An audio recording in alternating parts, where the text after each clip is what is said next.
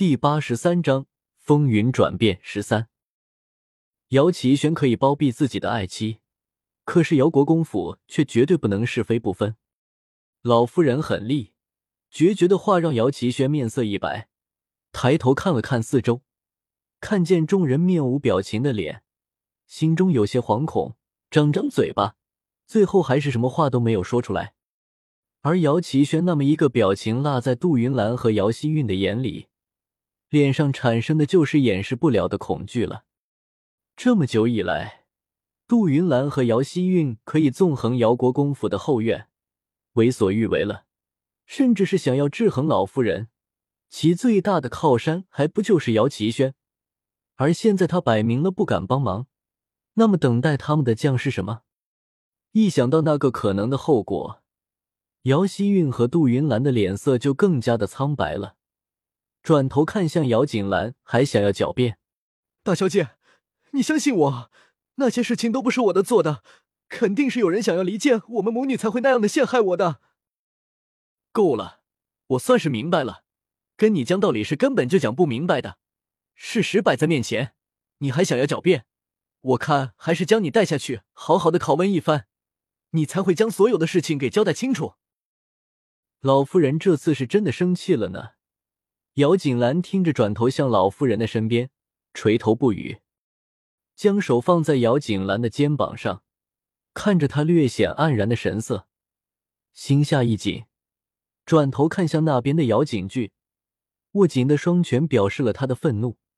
想到如果昨天杜氏的奸计如果成功了的话，那么就没有今日国公府的热闹了，心中那微微的犹豫很快就被压下去了。抬手让站在身边的嬷嬷将杜云兰和姚希韵给带下去，不甘心在这么多人的面前被两个下人嬷嬷给带走，姚希韵和杜云兰开始奋力的挣扎。姚希韵到底是小姐，那个嬷嬷也不敢太用力，居然给姚希韵挣脱了，在众人惊讶的目光中，跑到姚锦兰的身边，刚刚伸出手想要去抓姚锦兰呢。可是林觉意就快速移动到了姚锦兰的身边，将她护在了自己的臂膀之下。见此，姚希韵不得不停在姚锦兰的一步之外，心里恨得要死，呐呐着开口恳求道：“大姐姐，韵儿错了，今日的事情就绕过韵儿吧，我以后再也不敢与大姐姐作对了。”到了这个时候，都还不忘记给自己宣扬一下霸道不容忍的美名呀。姚锦兰看向对面的姚希韵，漆黑深邃的眼睛直直的盯着对面的姚希韵，眼里闪过一抹妖异的笑意。而这样得意的神情，自然也就逃不过正好在对面一直看着姚锦兰的姚希韵，眉心突突的跳动着，脑子里的神智瞬间消失，身体猛地朝着下面弯去，抬脚绕过面前的林觉意，对着姚锦兰就是猛力的一脚。同时，嘴里高喊着：“姚锦兰，你这个贱人，去死吧！”这一切发生的太快，等到所有的人回神的时候，姚锦兰已经顺着姚希韵力气的方向倒下去了。不过，嘴角闪现的不是惊慌失措，而是一抹成竹在胸的自得。到了这一刻，神智回笼，姚希韵才明白，原来刚刚姚锦兰是故意在激怒自己，为的就是这一刻吧。果然，看着姚锦兰被踢倒在地上，老夫人怒火放大到了一个极点，双手高举，不停的让嬷嬷将姚希韵母女给带走。而这次她可没有机会再挣扎，很快就被带下去了。而在场众人没有一个人发出一声同情的感叹。林觉义的怀里，姚锦兰双眼紧闭，任林寒宁怎么摇晃都没有用。而林觉义更是一句话不说，直接在众目睽睽之下将姚锦兰给抱走了。南希先生不敢相信的揉揉自己的眼睛，一直对于说林觉义这个小子会抱女人都是听说的，现在这一次终于可以自己亲眼看到了，心中的震撼不是一般的大。过后就是呵呵的笑着，好似对于姚锦兰昏迷的事情一点都不担心。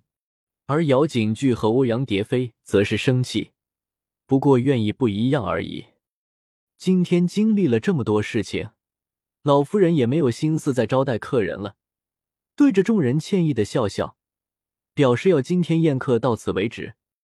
今天也算是看了一出好戏，众人也不会再过多的停留，很快就告辞离开了。锦兰院里，林觉义给姚锦兰看病之后，告诉众人，他不过是因为昨日伤病在身，且今天经受了太多的惊吓。所以一时情急才会这个样子的，休息一会儿就会好了。而老夫人则是大怒过后，急急的拉着其余的人去给姚锦兰炖补药去了。不过也不能排除老夫人有想要替姚锦兰和林觉义清场，好培养感情的原因。你准备要睡到什么时候？房间里，林觉义看向睡在床上的姚锦兰，声音平稳的说道。果然，在林觉义话落之后。姚锦兰的眼睛缩进，小心翼翼的睁开一只眼睛，对上林觉义深邃的眼睛之后，才不好意思的将双眼都给睁开，同时有些恬然的问道：“你怎么会知道我不是真的昏迷了过去？虽然是装的，不过姚锦兰还是觉得自己装的很像的才对，毕竟现场那么多人，可没有一个人看出了自己是装的。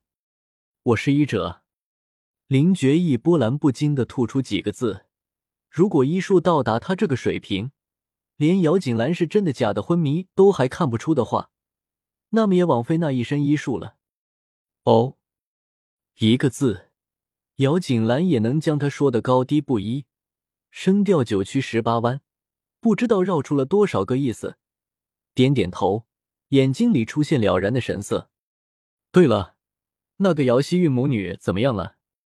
事情到了现在，姚锦兰也就知道那对母女给人给带走了，可是却还不知道怎么处置。此刻想起了，转身对着林觉义露出一个讨好的笑容，轻声说道：“我可不希望他们一下子就被折磨死了。他们之间还有很多的账应该好好的算算，怎么可以那么便宜的让他们死去呢？”面对床上的姚锦兰，一直都神色淡定的林觉义总算是抬起眼皮。看向对面的女子，却还是没有说话。早知道林觉义是这个德行，姚锦兰一点也不介意，自顾自的说道：“人家那么恨我，想要毁了我的清白，将我送给别人，那么我就将他们促成一对好了。到时候你一定要去观礼呀，毕竟人家那么爱你，成全别人的梦想，你看我善良吧。”姚希韵喜欢林觉义的信号如此明显。所以才会忍不住对姚锦兰下手，现在却让她在自己心爱的人面前嫁给其他人，还说自己善良。林觉义面对着女子洋洋得意的笑容，还真的是不知道说什么好了。扣扣的敲门声响起，下一刻，姚锦剧的声音就在两人耳边响起：“姐姐，我可以进来吗？”听到姚锦剧的声音。姚景兰脸上的笑容就更加明显了，简直可以称得上是耀眼了。可是这样的笑容落在林觉义的眼里可不好看，素来深沉的脸上紧紧的皱在一起，嘴里不情不愿，像是个小孩子般嘟囔着：“难看死了。”坐在身边的姚景兰闻言，身体在原地停顿片刻，随后笑容更加灿烂了，大声的对着外面道：“进来吧。”声音响亮的，根本就不像是一个刚刚昏迷的人。还好这个时候院子里都被林觉意的人给包围了，不然的话，还不知道外人听到了会作何感想呢。呲牙一声，得到了允许的姚锦剧推开门，端着药碗朝着姚锦兰走来，身体在经过林觉意身边的时候停顿了片刻，随后若无其事的朝着林觉意喊出一声：“师兄。”林觉意一噎准备抬头看向姚景句的，可是对方却已经走了。